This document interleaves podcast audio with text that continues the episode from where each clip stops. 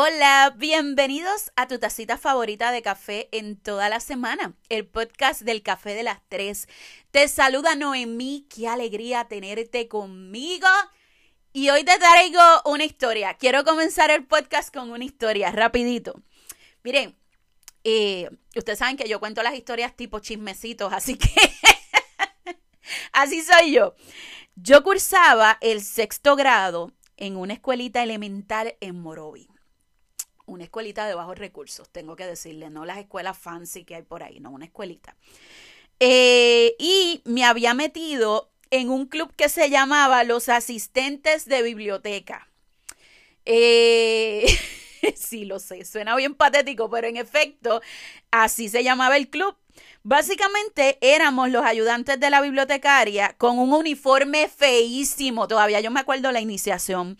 Era una camisa amarilla eh, amarillo clarito, con un logo redondo en el centro del pecho y eh, la falda era azul pavo. A ese, a ese momento yo no sabía que existía el azul pavo, pero sí, eh, entiendo que las referencias al pavo real y esa cosa, pero ustedes imagínense esa combinación. Con el paso de los años quitaron el azul pavo y entonces se utilizaba este mahón y la camisa amarilla pero por varios años, yo fui asistente de biblioteca durante, yo creo que elemental y parte de, la escuela intermedia.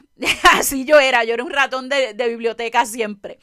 Entonces, eh, entre las tareas que nosotros teníamos, eh, a mediodía había que organizar los libros que la gente dejaba tirados en las mesas para los que no, están relacionados, para los de la época moderna y no están relacionados tantos con la biblioteca, pues la biblioteca tenía un sistema de catálogo donde uno, en unos anaqueles específicos pues se guardaban los libros y toda esa cosa, pues nosotros e, éramos encargados de eso. Eh, un viernes, y lo recuerdo como, como hoy, eh, llegó a mis manos un libro eh, un libro negro eh, y tenía las letras rojas y leía Tuntún de pasa y grifería.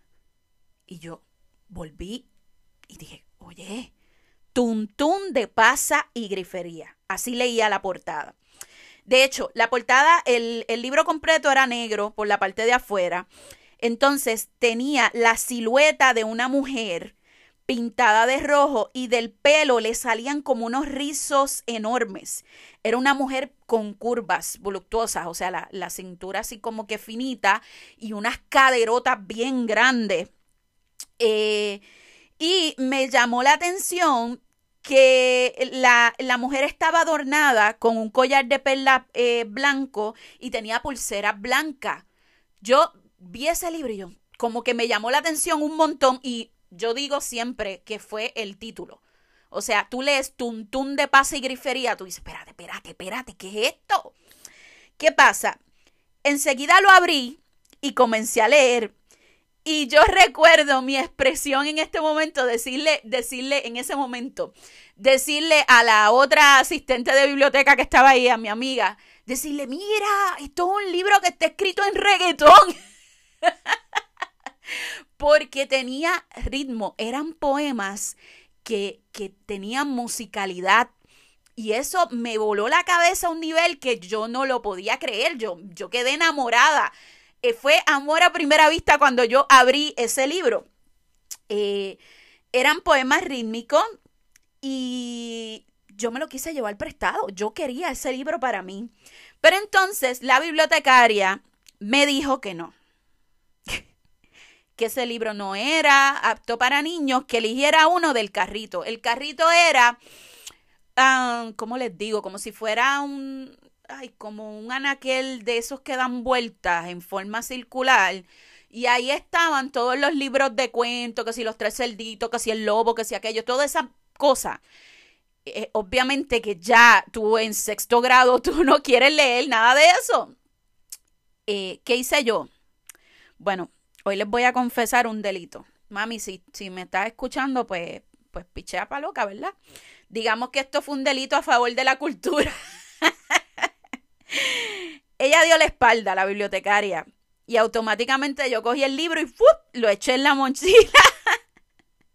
lo eché en la mochila. Yo pasé todo el fin de semana devorándome al fabuloso Palesmato, que fue el escritor de, de, ese libro. Pero era con un desespero de que yo quiero leer, leer, porque sé que el lunes yo tengo que entregar ese libro de vuelta. Eh, sin duda, ahí comenzó mi amor por las raíces africanas. O sea, yo vi al final, había una foto de Pales Matos, y, aunque era en blanco y negro, pero uno obviamente era notable de que era un hombre blanco. Y yo decía, pero ¿cómo un hombre blanco puede escribir estas cosas tan fabulosas de los negros? Eso, eso para mí era como que no tenía sentido. Eh, el libro es una joya. Eh, yo me imagino que, muchos de ustedes han escuchado uno de sus eh, poemas más famosos, que es Majestad Negra. Pero además de Majestad Negra, él tiene múltiples poemas que te llevan a la reflexión, que te llevan a, a, a tú amar esa raza que ha sido tan reprimida. cabe señalar que yo entregué el libro el lunes a las 7 y 30 de la mañana. Ese libro estaba en el lugar donde tenía que estar. Eh, hasta donde yo sé, nunca se enteraron que me lo llevé, pero ajá, les acabo de confesar un delito. Entonces, Majestad Negra se convirtió en un himno para mí. O sea, a nivel de que estuvo presente en mi vida durante mucho tiempo. En mi primera experiencia como maestra en un colegio en Toalta, eh, en la Semana de la Puertorriqueñidad, mis muchachos hicieron Majestad Negra y yo estaba súper orgullosa de poder proyectar esto. ¿Por qué les hago este cuento? Pues mira, yo siempre he sido bien orgullosa de lo que soy. Me ha costado un trabajo inmenso hacer las paces con la raza, específicamente en aspectos del pelo. Otras veces yo, le, yo les he hablado de eso. Pero siempre he tenido este, este sandunga y esta cosa que yo sé que viene de mi raza, de, de, mi, de mis raíces eh, africanas. Entonces, hace unas semanas yo me encontraba en un lugar, eh, vamos a decir, donde había agua. No voy a dar muchos detalles, ¿verdad? Porque no quiero exponer a nadie, pero en un lugar donde había agua. Luego de un día de diversión, de, de todo el mundo vacilar y demás, yo fui al baño a cambiarme. Estaba esta mamá con su hija. Eh, una, una, niña hermosa, o sea, rubia, de ojos claros, pero estaba tostadita por el sol. Y ahí vengo yo, la negra siempre presenta, eh, le digo, Ave María, gozaste un montón, estás negrita. La mamá, con una sonrisa tímida, me dice, no le digas negrita, que ella se molesta. Y la nena dice, eso es bullying. Y yo quedé pasmada en el pasillo. O sea, pocas, pocas cosas en este mundo a mí me dejan sin palabras. Ahí yo me quedé como que... Y no dije nada. O sea, yo me quedé fría, como Frozen. Fue como que, anda pa'l cará. Yo no sabía qué hacer, ni mucho menos qué contestar. Eh, ¿Saben qué es lo peor? Que no dije nada. Eh, después me quedé pensando en eh, cuando llegué a casa y demás, yo dije, pero es que yo le pude decir tantas cosas porque yo tenía mil cosas que decir, o sea, ¿cómo esta niña llega a una conclusión que te digan negra puede ser considerado un acto de bullying? O sea, ¿qué entorno hay debajo para que una niña de algunos 8 o 9 años pueda pensar que decirte negra o negrita es una ofensa y una ofensa a nivel del bullying. Entonces, yo tengo tantas preguntas, o sea, ¿cómo hay gente que afirma que en Puerto Rico no existe racismo? Y me voy al caso del dentista de, y su madre en una comunidad en Canóvanas, un caso que viene sonando desde el 2020, donde esta señora eh, hace dibujos este, burlas, incluso había un dibujo de, de como de un negrito y ella ponía fo, fo, apestan. Yo vi esas imágenes y a mí el corazón es que no les puedo ni decir.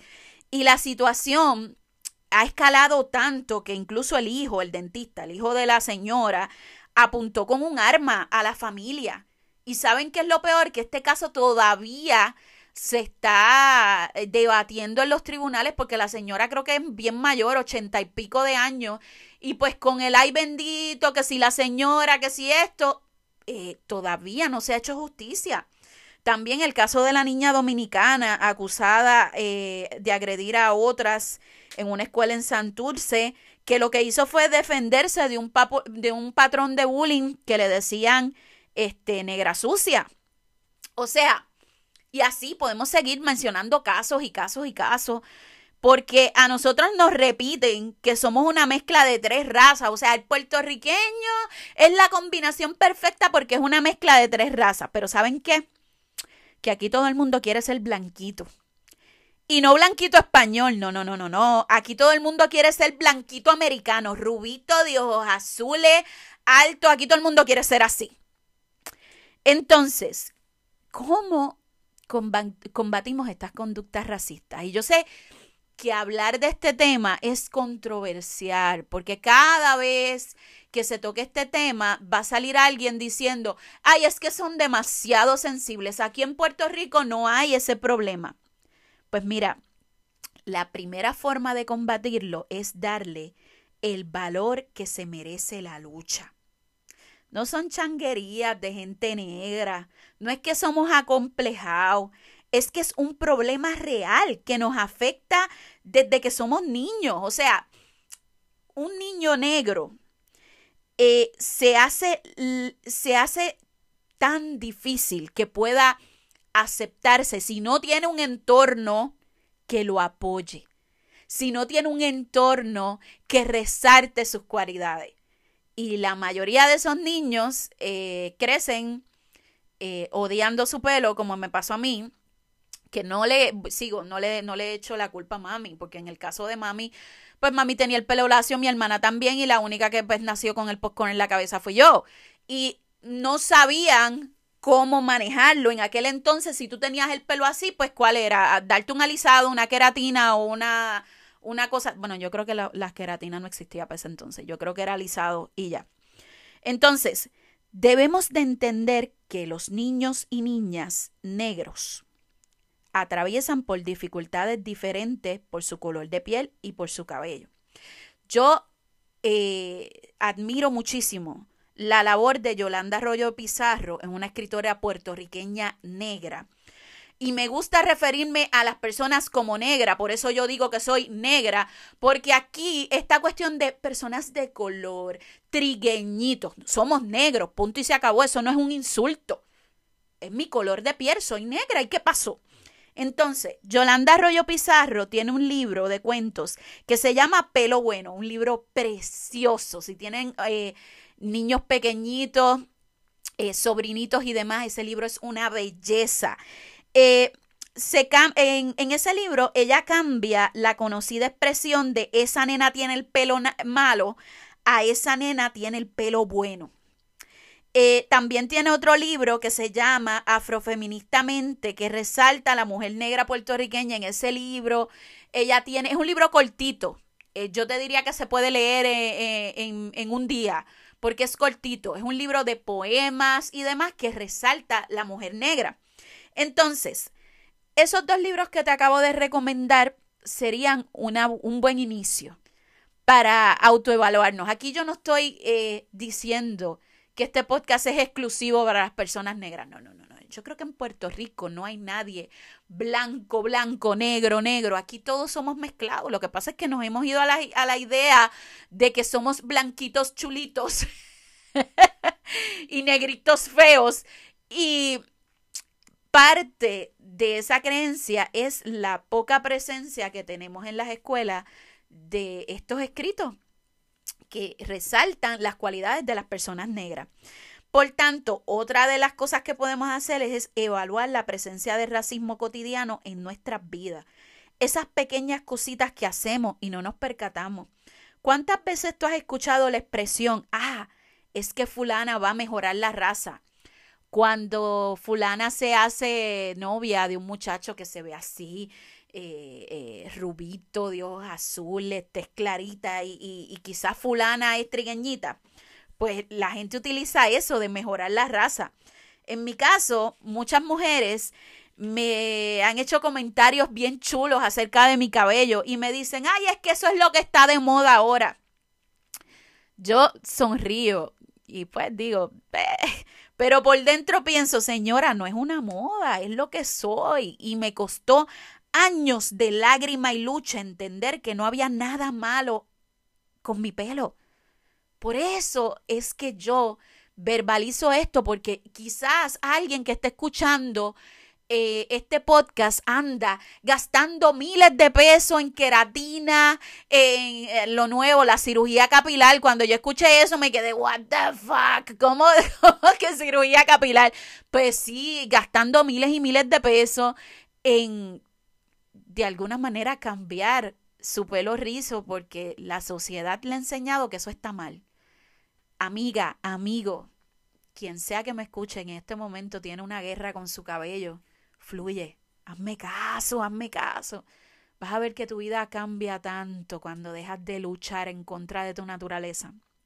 Entonces, también les recuerdo el caso de Ana Irma Lancén. Ana Irma Rivera Lancén que es abogada, poeta, activista y senadora. Eh, y esta mujer fue objeto de burlas en el programa de la Comay. Diablo, hablar de esto me da mucho coraje, sorry.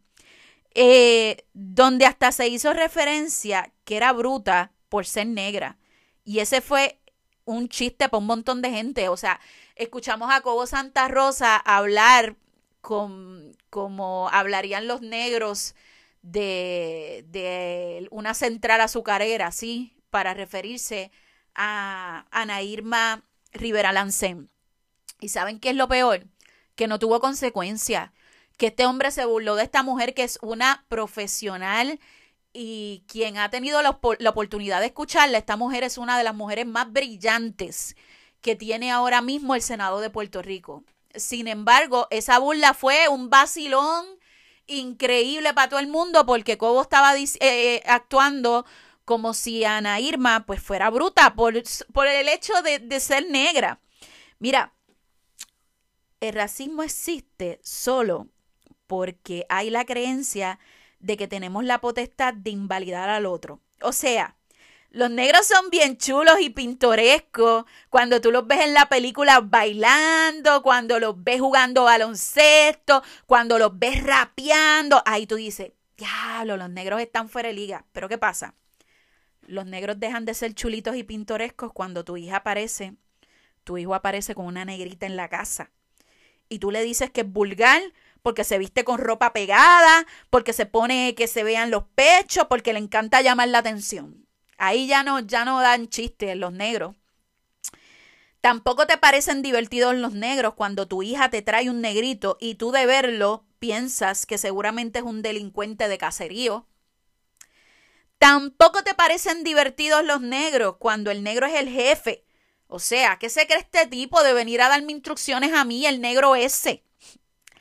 Tampoco te parece divertido cuando el negro es la compañera de trabajo que quiere corregirte porque hiciste algo mal, pero ¿y qué se cree esta negra sucia en venir a, decirme lo que yo tengo que hacer? Sí, porque cuando yo, yo quiero que ustedes sepan que yo he sido la negra sucia muchísimas veces y a mí, a mí me, me causa eh, quizás eh, sorpresa el asunto de negra sí, sucia jamás.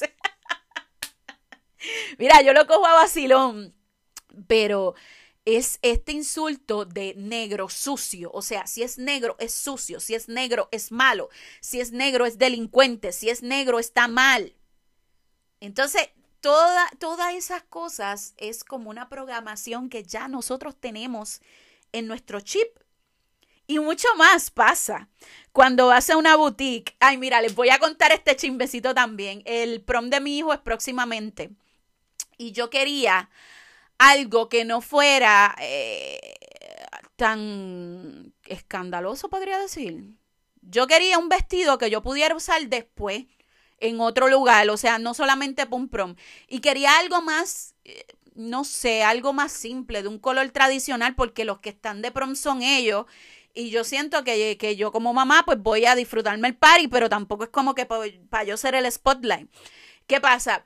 Eh, visito esta boutique y automáticamente la muchacha me dice, ven porque aquí están los colores que le gusta a la gente de, tu color de piel. A la gente de mi color de piel. Y por allá me lleva a unos vestidos que estaban hermosos, pero de colores como neón, como que un verde neón, como que, olvídate, yo me iba a sentir la, la, la, la, bola de la discoteca y no tengo problemas, yo soy bastante colorida en mi forma de, de vestir en lo regular, pero ¿por qué ella asume que este tipo de ropa es para la gente de color y estos otros son para gente que, pues, no, de piel blanca? O sea, no, la ropa no tiene esta cuestión, yo sé que hay colores que te favorecen y otras cosas, pero decir, ven que te voy a enseñar los vestidos que le gustan a la gente de tu color de piel. ¿Ah? Por cierto, terminé comprándome uno negro y súper sencillito. O sea, ya me verán, ya me verán, les voy a poner foto. Entonces, ¿cuál es la idea central de todo esto? El racismo nosotros lo combatimos con la educación desaprendiendo todas esas cosas que nos enseñaron como un chiste y no siendo parte de esta visión de, de seguir repitiendo las conductas y bien importante, educar a nuestros hijos que el color de piel no debe ser un factor determinante para tú asignarle el valor a una persona. Eso, eso es súper importante. Oigan, y yo no puedo terminar este episodio sin regalarles algo. Ok, yo voy a tratar. Hace, hace tiempo que yo no hago esto. Años que no hago esto, pero yo voy a tratar. Eh, voy a compartir con ustedes esta joya que se llama Majestad Negra, escrita por Luis Pales Mato. Vamos a ver cómo me sale. Por la encendida calle Antillana va, tembandumba de la quimbamba rumba, macumba, candumbe, bámbula, entre dos filas de negras caras. Ante ello un congo, gongo y maraca, ritmo una conga, bomba que bamba, culipandeando la reina avanza y de su inmensa gorupa resbalan meneos cachondos que el gongo guaja en ríos de azúcar y de melaza. Prieto trapiche de sensual zafra, el caderamen masa con masa, exprime ritmos, suda que sangra, y la molienda culmina en danza. Por la encendida calle antillana va, tembandumba de la quimbamba. Flor de tortola, rosa de Uganda, por ti crepitan bombas y bámbulas, por ti en calendas desenfrenadas quema la antilla su sangre ñáñiga. Haití te ofrece sus calabazas, fogosos rones te da Jamaica. Cuba te dice, dale mulata. Y Puerto Rico melao melamba. Sus mis cocolos de negras caras. Tronad tambores, vibrad maracas. Por la encendida calle antillana, rumba macumba candumbe bámbula, rumba macumba candumbe bámbula, baten bandumba de la quimbamba. Un aplauso. Bueno, yo no le puedo decir cuánto yo me disfruto eso. Gracias por escucharme el día de hoy. Nos vemos en la próxima. Comparte este podcast con los blanquitos, con los negritos, con los asiáticos, con todo el mundo. Se les quiere. Excelente día.